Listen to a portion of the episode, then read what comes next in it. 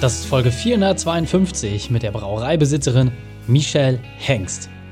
Willkommen zu Unternehmerwissen in 15 Minuten. Mein Name ist Raik Hane, Profisportler und Unternehmensberater. Jede Woche bekommst du eine sofort anwendbare Trainingseinheit, damit du als Unternehmer noch besser wirst. Danke, dass du die Zeit mit verbringst. Lass uns mit dem Training beginnen. In der heutigen Folge geht es um sich im Verdrängungsmarkt behaupten. Welche drei wichtigen Punkte kannst du aus dem heutigen Training mitnehmen? Erstens, warum Hinfallen dazugehört. Zweitens, wieso besondere Umstände besondere Maßnahmen brauchen. Und drittens, wie du besser mit Wettbewerbsdruck umgehst. Du kennst sicher jemanden, für den diese Folge unglaublich wertvoll ist. Teile sie mit ihm. Der Link ist reikane.de slash 452. Bevor wir gleich in die Folge starten, habe ich noch eine persönliche Empfehlung für dich. Diesmal in eigener Sache. Der Unternehmerkader ist jetzt für jeden verfügbar. Die Pilotgruppe hat unglaubliche Ergebnisse erzielt Arbeitszeit reduziert und Gewinne gesteigert. Und das von innerhalb nur vier Wochen. Der Unternehmerkader ist dein Jahresprogramm, mit dem du vom Selbstständigen zum Unternehmer wirst. Heißt, du bekommst mehr Freiheit. Es werden Gewinne erzielt, auch ohne dass du im Unternehmen bist. Und du hast nicht mehr diesen Druck, etwas machen zu müssen. Unser spezielles Betreuungskonzept sorgt dafür, dass du mit minimalem Einsatz das größte Ergebnis erzielst. Egal, ob du schon lange Unternehmer bist oder noch frisch dabei. Für jeden haben wir die passende Struktur. Überzeuge dich selbst unter reikane.de. Mache deinen Unternehmertest und lass uns gemeinsam deinen größten Engpass lösen. Geh einfach auf reikane.de. Willkommen, Michelle Hengst. Bist du ready für die heutige Trainingseinheit? Ich bin sehr ready. sehr gut, sehr gut. Dann lass uns gleich starten. Hol uns doch einmal bitte ab. Was sind die drei wichtigsten Punkte, die wir über dich wissen sollten in Bezug auf deinen Beruf, deine Vergangenheit und etwas Privates? Ich bin Michelle Hengst, äh, Berliner Bergbrauerei, die Geschäftsführerin, Vertrieb und Marketing zuständig. Und äh, wir sind junges Unternehmen aus Berlin. Fünf Jahre gibt es uns. Äh, wir machen Bier, die Brauerei. Und äh, genau, in dem, ja, kann man sagen, sehr männerumkämpften äh, Markt oder ähm, bin ich äh, eine der wenigen Frauen, die da in quasi Führungspositionen versuchen, sich durchzusetzen. Mm, gelingt mir, glaube ich, ganz gut. Und äh, ich glaube, das ist aus dem Privaten vielleicht auch so gleich der, der Übergang. Ähm, etwas Privates, was ihr von mir wissen dürft. Äh, ich habe einen Hund, äh, der äh, etwas unerzogen ist und äh, jetzt durch die harte Schule muss. Und äh, ich glaube, da muss man sich genauso durchkämpfen. Äh, so ein Steffi-Mix. das ist genau auch ein bisschen herausfordernd, aber ein schöner Ausgleich zur Bierwelt. Glaube ich sehr gerne. Und magst du vielleicht noch mal kurz sagen, so Vergangenheit, weil du bist ja nicht auf die Welt gekommen hast gesagt, so, ich äh, werde eine Brauerei aufmachen, sondern was hast du früher gemacht? Nee, genau. Ähm, ich war die Presssprecherin von, äh, von einem Unternehmen, was pflanzliche Lebensmittel vertreibt. Äh, habe das ein paar Jahre gemacht, bin dann für die, in die USA gegangen, weil ich das auch studiert habe und da so ein bisschen affin bin, so Nordamerika. Und äh, genau, bin dann zurück nach Berlin gekommen und in der Zwischenzeit hatten Freunde von mir Berliner Berg gegründet und mich gefragt, ob ich nicht Lust habe, mit quasi meiner Vertrieb und Marketing-Expertise auch mit reinzugehen. Und äh, das hat sich total gut angefühlt. Ich komme aus Sachsen, da trinkt man auch gerne Bier. Also ich bin damit auch groß geworden. Und, ähm, und jetzt so ein bisschen der neue Ansatz, ein paar, eine größere Biervielfalt anzubieten, einfach so ein paar Dinge ein bisschen anders zu machen, als klassische äh, Brauereiunternehmen das gemacht haben in den letzten 40, 50 Jahren. Fand ich super spannend. Ähm, kleines Projekt mit Freunden zusammen, das glaube ich, wer in der glücklichen Position ist und es vielleicht kennt, ähm, wenn man wirklich als kleiner eingeschworener Kreis was aufbauen kann, das gibt mir zumindest echt ein wahnsinniges Glücksgefühl und ja. äh, ich bin, bin, da total dankbar für, dass ich das machen kann. Und äh, deswegen hat sich das als total richtiger Schritt angefühlt. Ja, sehr, sehr cool. Und muss ich ja sagen, also aus diesem kleinen Projekt ist ja mittlerweile ein äh, solides Unternehmen geworden mit Festangestellten, mit Millionen Umsätzen. Also insofern, äh, was aus so einem kleinen Projekt alles erwachsen kann. Und der Hauptgrund, warum du hier bist, ist, weil dein Thema ist für mich einfach so prägend.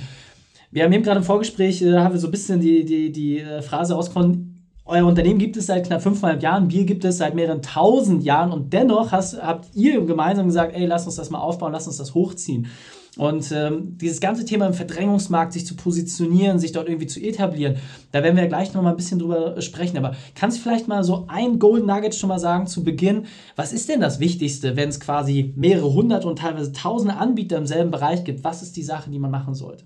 Ja, also ich glaube, was grundsätzlich total wichtig ist, ist erstmal, wenn du von einer Sache überzeugt bist, dass das toll ist, dann mach es halt auch einfach. So und am Ende des Tages, es kann auch nicht mehr passieren, als dass du hinfällst und dann Dreck abputzen, wieder aufstehen, weitermachen. So, also du hast ein Produkt, an das glaubst du, geil, leg los. Mm, was dann aber für mich automatisch als zweiter Schritt kommen muss, ist, dass du von deinem eigenen Produkt ein bisschen Abstand nimmst und guckst, was für ein Problem will ich eigentlich für meinen Kunden damit lösen.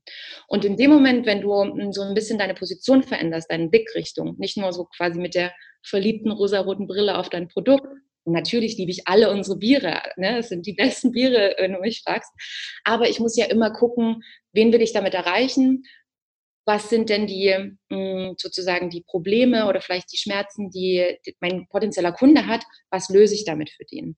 Und in dem Moment, wenn du das machst und diesen Positionswechsel hinbekommst, dann kannst du auch in einem Verdrängungsmarkt, und das sind wir nun mal im, im, im Bierbereich, weil du musst ja sehen, gehst du in den Supermarkt, die Bierregale sind ja voll. Ne? Das heißt, damit mein Bier im Supermarkt steht, muss ein anderes gehen. So, das ist ein klassischer Verdrängungsmarkt. Hm.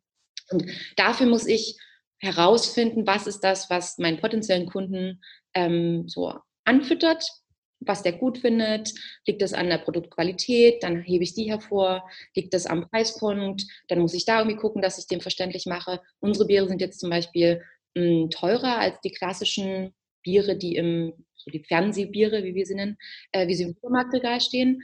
Ähm, dann muss ich erklären, warum das so ist. So, ich muss quasi herausarbeiten, was macht denn mein Produkt zu einem Besonderen was ist der Mehrwert für meinen Kunden. Und wenn ich das schaffe, dann kann ich auch in einem äh, Verdrängungsmarkt mich gut, gut positionieren und etablieren. Sehr, sehr cool. Und äh, wie gesagt, gehen wir gleich noch mal ein bisschen genauer darauf ein. Und jetzt muss man wirklich sagen, ihr habt es ja geschafft. Also nochmal, ja, ihr habt ja ein erfolgreiches Unternehmen aufgebaut. Ähm, klar wächst das alles weiter, aber ihr habt euch positioniert und das weiterentwickelt. Doch es war ja nicht immer alles so schön. Deswegen hol uns nochmal ab. Was war deine berufliche Weltmeisterschaft, deine größte Herausforderung? Wie hast du diese überwunden? Ja, also ähm, genau, also mal grundsätzlich, äh, sicherlich war nicht alles schön, es war aber vieles schön auf den letzten fünf Jahren. Also wir haben schon echt einen guten, guten Weg und eine gute Kurve immer nach oben gemacht. Äh, wir wollten im März unsere Baustelle eröffnen. Wir bauen gerade eine große Produktion in Berlin. Äh, und dann kam Corona. Und ich glaube, wie so viele andere Unternehmer, kleiner Mittelstand, ähm, hat uns das natürlich auch maximal hart getroffen. Wir sind ein sehr auf Gastronomie ausgelegtes Unternehmen. Das heißt, sehr viele von unseren Kunden sind, äh, sind äh, Gastronomen und ist jetzt alles überhaupt nichts Neues und keine Überraschung. Das war halt super schwer. Mm.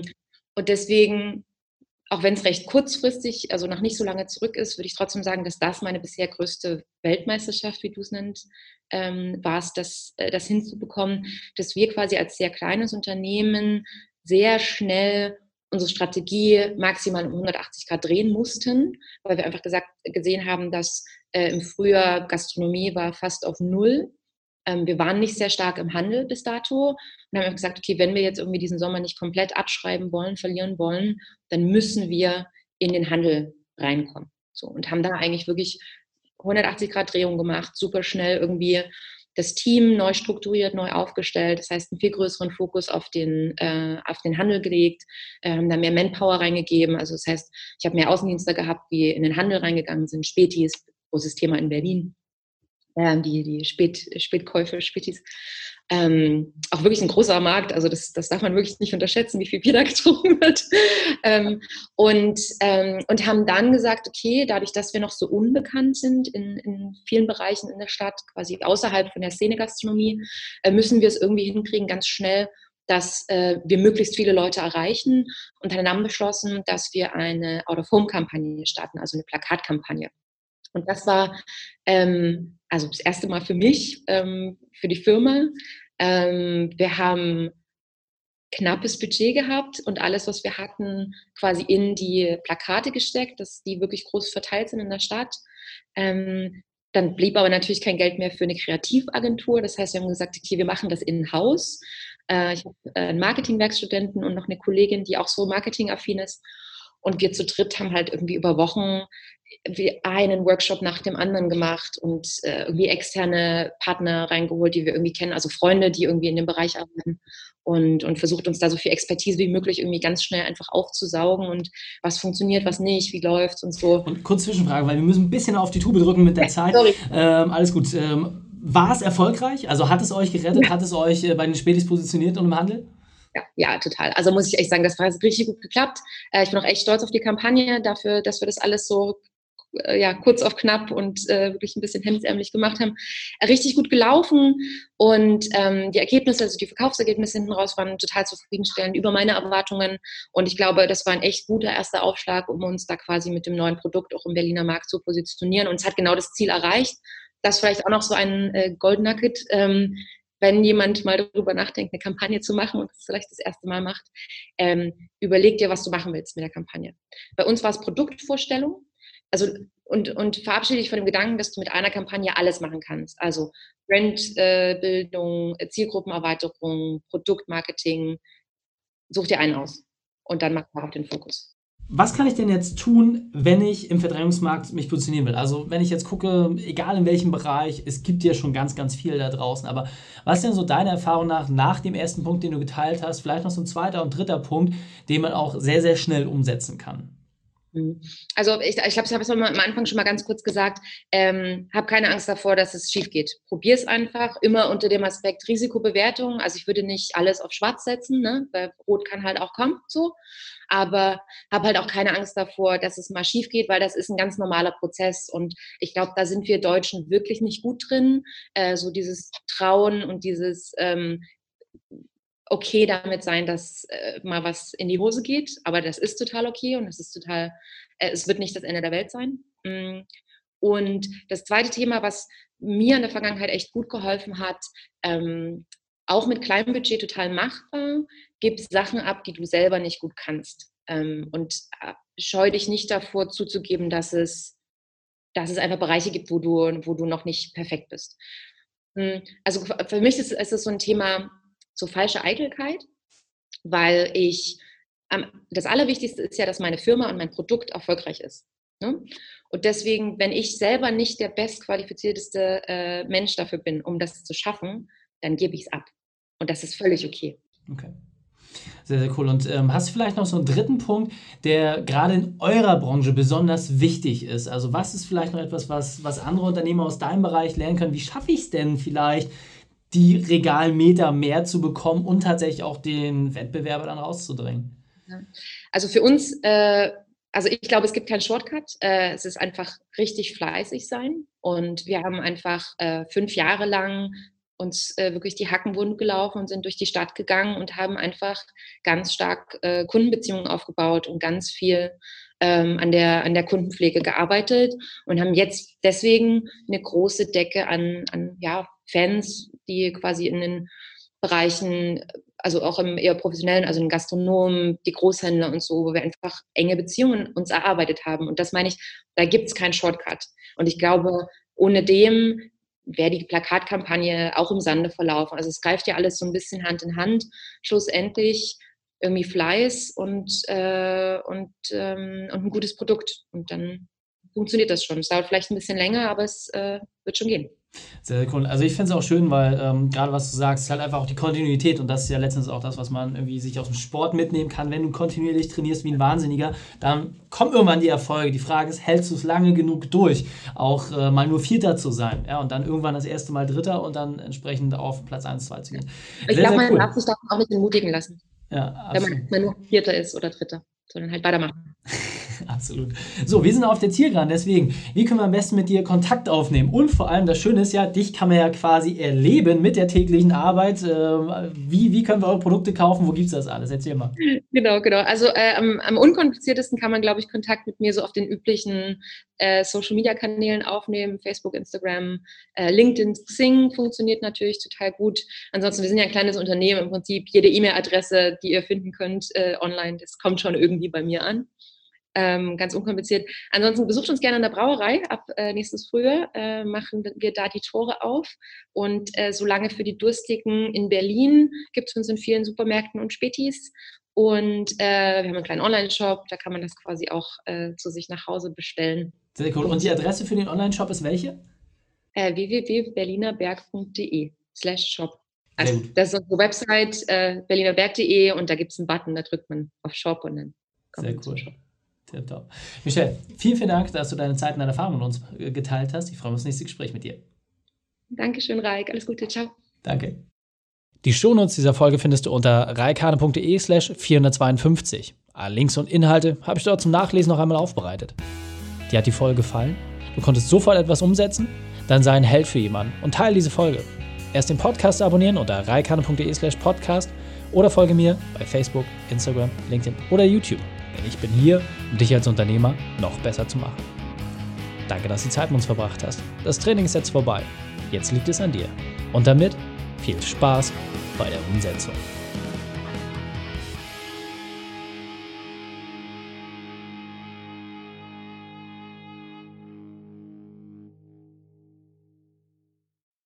Und wenn du Ideen wie diese für dein Unternehmen auch umsetzen möchtest und auch 10 Stunden pro Woche weniger arbeiten, dann buche deinen Termin für ein kostenfreies Erstgespräch. Dann sprechen wir gemeinsam und schauen, mit welcher Methode wir dich am schnellsten voranbekommen. Geh einfach auf reikane.de slash Austausch und buche dein kostenloses Erstgespräch. Einfach eintragen und dann sprechen wir schon bald persönlich miteinander. reikane.de slash Austausch.